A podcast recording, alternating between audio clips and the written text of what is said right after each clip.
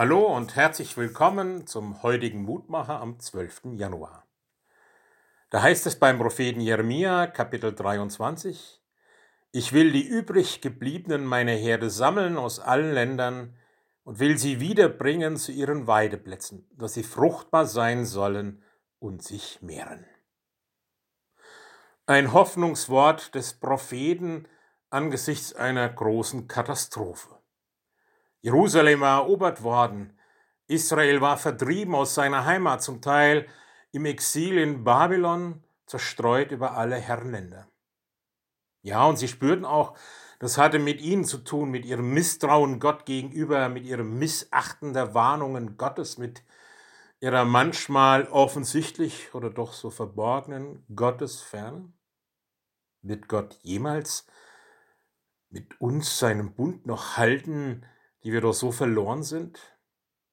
Und nun die Verheißung, die Hoffnungsansage, ich will die übrig gebliebenen meiner Erde sammeln. Sie sollen fruchtbar sein und sich mehren. Gott geht seinen Leuten nach. Wie der Hirte, der dem einen verlorenen Schaf nachgeht und es nach Hause bringt. Was für eine großartige Verheißung. Gott setzt auch an diesem Tag ein Hoffnungszeichen in mein Leben. Alles beginnt mit der Sehnsucht. Immer ist im Herzen Raum für mehr, für Schöneres, für Größeres. Vor allem für die Hoffnung auf Gottes Handeln und Eingreifen, auf sein Dabeisein auch in schwierigen Seiten, dass er sich eben nicht anwendet, sondern bei uns ist. Dafür steht er in sein Wort, in Jesus Christus in Person, seit er mitten unter uns Mensch geworden ist. So bitte ich dich, guter Herr und Gott, Lass mich das auch an diesem Tag wieder neu spüren und erkennen, dass du da bist und dass du Hoffnung gibst in allem, was geschehen mag.